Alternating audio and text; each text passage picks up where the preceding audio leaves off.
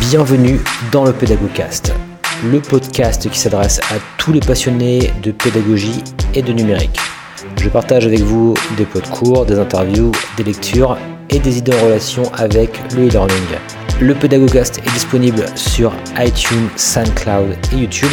C'est parti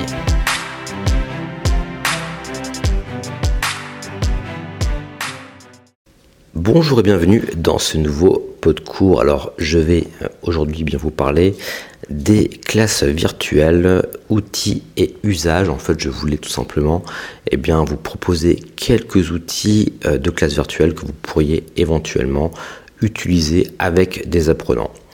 Alors, euh, déjà par rapport à, cette, à ce podcast, je précise qu'on a donc ici un besoin non pas de faire simplement une visioconférence, hein, c'est pas simplement euh, par exemple de faire un, Skype entre guillemets ou bien de s'appeler avec une conférence téléphonique, des choses comme ça. C'est vraiment lorsqu'on souhaite par exemple faire un cours à distance pour, on va dire, un nombre supérieur, par exemple, à 5 apprenants, voilà, simplement pour se donner quelques limites, parce que sinon, bah, je pourrais vous faire un panorama très large, évidemment, d'outils, allant de Skype, en passant par euh, Google Hangout, etc., euh, voire même simplement le téléphone, avec la possibilité aujourd'hui de faire des conférences téléphoniques à moindre coût. Voilà. Donc ici, on est bien sur des outils entre guillemets qui respectent un cahier des charges assez précis. Donc je, vais par exemple mettre également quelques critères ici pour simplement, euh, encore une fois, euh, diminuer un petit peu le nombre d'outils potentiels et puis vraiment cibler sur des solutions vraiment intéressantes euh, de classe virtuelle à proprement parler. Donc on souhaite ici pouvoir gérer donc les invitations, par exemple inviter les apprenants par mail ou autre, etc. On souhaite enregistrer, pouvoir enregistrer du moins la session, la séance, pour pouvoir la rediffuser a posteriori, c'est très intéressant. On souhaite également pouvoir intégrer des documents, que ce soit des PDF, que ce soit des PowerPoint ou autres. On souhaite ici également pouvoir chatter et enfin pouvoir annoter ces documents directement devant les apprenants, par exemple euh, avoir un pointeur en fait pour par exemple pointer justement des éléments du document, surligner, etc. Et donc les outils que je vais vous proposer eh bien le permettent. Alors je vais vous proposer une, ici une petite veille en fait de quatre outils, euh, dont deux que je connais un petit peu plus que, les autres, on va dire.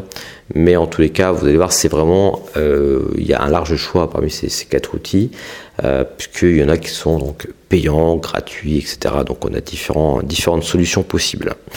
Alors, on va commencer d'ailleurs par euh, l'outil gratuit ici que j'ai que référencé qui s'appelle Big Blue Button.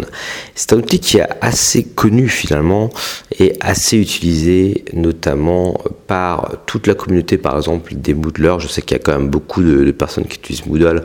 Donc euh, quand je dis Moodle ça veut dire beaucoup d'universités, beaucoup de grandes institutions également qui vont euh, eh bien utiliser Big Blue Button. Donc il faut savoir hein, que c'est un outil qui est gratuit. Alors bon, ceci dit, hein, euh, je, vais, je vais en parler déjà tout de suite, mais euh, par rapport justement à l'aspect euh, coût, bon, ça peut être intéressant effectivement d'avoir un outil, encore une fois, qui est gratuit, ça, il n'y a aucun souci, mais il faut savoir que pour Big Blue Button, par exemple, si vous souhaitez l'utiliser, alors en dehors de solutions type Moodle Cloud qui l'intègre directement, eh bien, il va falloir l'installer sur un serveur à part finalement. Donc, tout dépend après de vos moyens, on va dire, euh, dans la mesure où si vous-même vous avez des compétences techniques, ou si dans votre équipe vous avez des personnes qui ont des compétences techniques, eh bien effectivement euh, le coût sera moindre. Après, si vous devez faire appel à des personnes extérieures pour vous faire cette installation, etc., eh bien là, évidemment, le coût sera peut-être plus important que si vous choisissez une solution, on va dire, euh, plus coûteuse quelque part, euh, mais malgré tout qui est clé en main avec euh, donc toutes ces notions d'installation, etc., qu'on va pouvoir déléguer, on va dire, aux prestataires. Donc voilà, donc Biblioton ceci c'est une très bonne solution, ça fonctionne très bien aujourd'hui et puis ça s'intègre encore une fois avec votre LMS, en tous les cas avec Moodle par exemple, ça s'intègre très bien. Et vous pouvez faire à peu près tout ce que j'ai dit hein, précédemment, c'est-à-dire euh, gérer les apprenants, enregistrer, intégrer des documents, chatter, etc. Voilà pour ce premier outil. Alors je vous mettrai le lien dans la description. Donc c'est Big Blue Button comme euh, le gros bouton bleu en fait, en gros en français. Ensuite, la solution que moi j'ai le plus expérimenté s'appelle Via SVI, alors également qu'on appelle également Classilio, puisque le, le, fournisseur quelque part français c'est Classilio, euh, mais l'outil c'est un outil donc qui est euh, canadien en fait, euh, et donc c'est Via VIA et espace SVI, donc SVI tout simplement. Voilà, donc cet outil-là, eh bien, c'est un outil qui est, euh, enfin, que je connais bien. Après, voilà, évidemment, j'en ai une bonne perception parce que je l'ai quand même beaucoup utilisé. Euh, donc, vraiment, on peut absolument euh, tout faire hein, dans ce que, enfin, notamment ce que je vous ai présenté au préalable. comme défaut, on va dire, c'est que c'est un outil qui utilise, enfin, qui, utilise Flash finalement sur les ordinateurs. Donc ça, je trouve que c'est un petit peu problématique, notamment quand bah, quand vous souhaitez justement faire utiliser cet outil-là à des personnes qui euh, ne sont pas forcément toujours très euh, douées entre guillemets avec l'informatique, donc elles vont devoir activer Flash, etc. Donc c'est un petit peu des, petits soucis que j'ai pu rencontrer. Mais ceci dit, en tant qu'utilisateur, encore une fois assez régulier, euh, j'ai quand même été très satisfait de cet outil-là, notamment en termes d'ergonomie. C'est vraiment, c'est assez user-friendly comme on dit.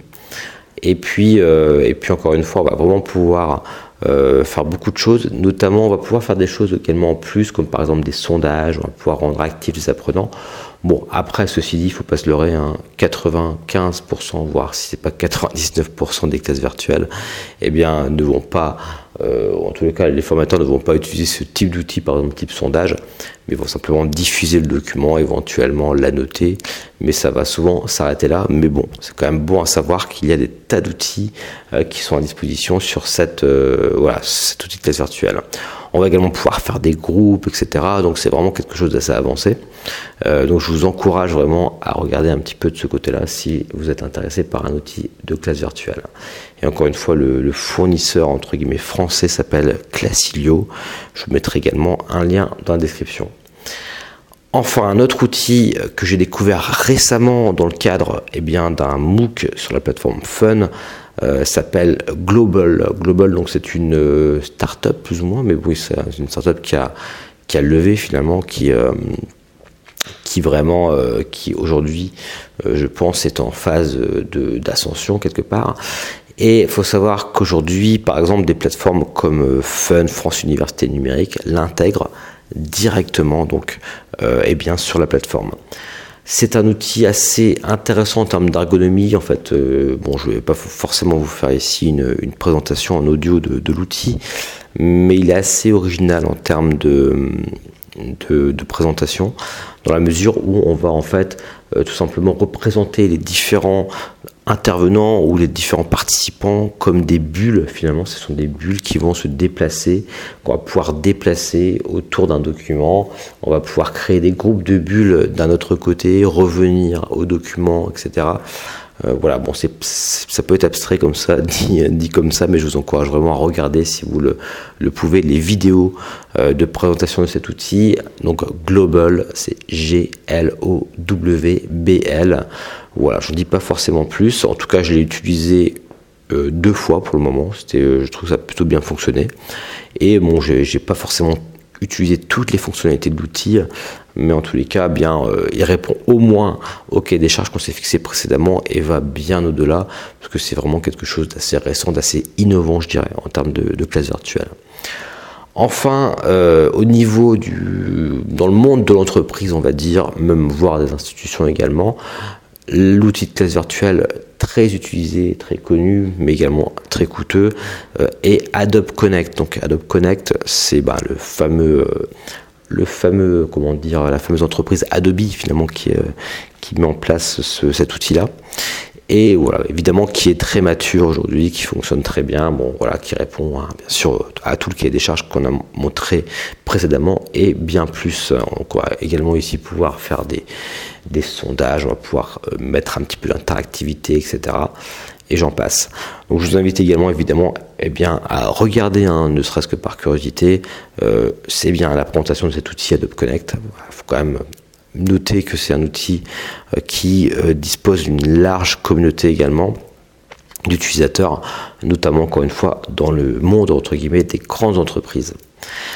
Voilà, alors quelques recommandations maintenant par rapport aux, classes virtuelles. Alors, comme je vous le disais, souvent, eh bien, euh, on va vouloir avoir un outil qui fait un petit peu tout. Après, il faut bien le reconnaître que la plupart des classes virtuelles, hein, je ne dis pas forcément toutes les classes virtuelles, mais sont pour des usages assez classiques. Hein. Donc, en gros, souvent, ça va être euh, un intervenant, bon, si je pense notamment par exemple au MOOC par exemple, eh bien ça va être une personne qui va, ou deux ou trois personnes qui vont, euh, on va dire, euh, animer une classe virtuelle, mais souvent, on va dire, les, participants vont être plutôt passifs. Hein. Donc si vous faites par exemple du MOOC ou des classes virtuelles avec beaucoup de participants, eh bien ce que je vous conseille tout simplement, c'est de ne pas autoriser d'ailleurs les participants à diffuser leurs vidéos, parce qu'en termes de bande passante, euh, ça va être très gourmand évidemment, mais c'est simplement en tant qu'animateur là. Euh, obligatoirement, je dirais, de diffuser votre vidéo. Ça, c'est vraiment euh, une pratique que je recommande et puis de demander tout simplement eh bien, aux participants de chatter, de vous poser des questions par chat et vous allez pouvoir y répondre comme ça au fur et à mesure. N'imaginez pas qu'une classe virtuelle eh bien, euh, est égale. Euh, aujourd'hui, ce n'est pas encore le cas, il hein. faut, faut, quand même euh, être honnête sur ce point. Ce n'est pas comme si on était en présentiel avec des personnes. Les interactions, il y a quand même une certaine on va dire, lourdeur encore au, niveau des interactions. Il faut voilà, donner la parole, la personne ensuite peut intervenir, on lui répond, etc. etc. Ce n'est pas aussi fluide que lorsqu'on parle avec quelqu'un euh, directement, hein, donc il ne faut pas se leurrer de ce point de vue-là. Donc vraiment ce que je recommande, c'est euh, d'utiliser au maximum, si vous pouvez, notamment si vous avez des gros groupes, eh bien le chat. Voilà, ce serait une de mes recommandations. Alors si vous animez également des classes virtuelles, vraiment ce, que, ce qui est vraiment recommandé également, c'est d'avoir un micro casque USB si possible, ou bien un micro hein, de type Yeti par exemple, des micros fixes. Euh, en tous les cas, essayez d'avoir quand même un, micro de manière à avoir vraiment un son de qualité. Ça peut être un petit peu souvent euh, assez dommage finalement d'avoir une classe virtuelle lorsque vous avez le son, c'est vraiment très important. Hein. Dans, la, dans, la, vidéo, de manière générale, de toute manière, le son est plus important que l'image, et c'est d'autant plus vrai pour les classes virtuelles, même si c'est important évidemment d'avoir d'avoir votre, image pour un petit peu voilà, humaniser quelque part la classe virtuelle. Le plus important évidemment est que vous ayez un son eh bien, de qualité. Alors, ce qu'il faut éviter également, et là encore une fois, je pense qu'il ne faut pas être, être, idéaliste et être euh, trop exigeant par rapport à ce que va pouvoir faire l'outil, c'est de faire des présentations de vidéos en live. Alors, je sais que par exemple, quelques outils aujourd'hui bah, s'appuient directement, par exemple sur YouTube, ça va bien fonctionner parce qu'ils vont lancer un lecteur YouTube bah, sur toutes les classes virtuelles de tous les participants. Je pense notamment à Global, je crois qu'il le fait. Euh, mais au-delà de ça, euh, il ne faut pas, par exemple, s'imaginer que vous allez diffuser une vidéo sur votre poste, par exemple, en local, et que vous allez euh, diffuser votre écran, et que du coup, tout le monde va voir la vidéo avec une fluidité extrême, etc. Ça reste encore, encore assez limité de ce point de vue-là. Moi, ce que je vous conseille, c'est plutôt eh bien, d'orienter éventuellement, si vous voulez passer de la vidéo, je pense notamment aux enseignants de langue, etc., eh bien, de, simplement de mettre par exemple un lien, de demander aux, participants eh bien, de regarder la vidéo et ensuite de revenir ultérieurement bien, dans la classe virtuelle.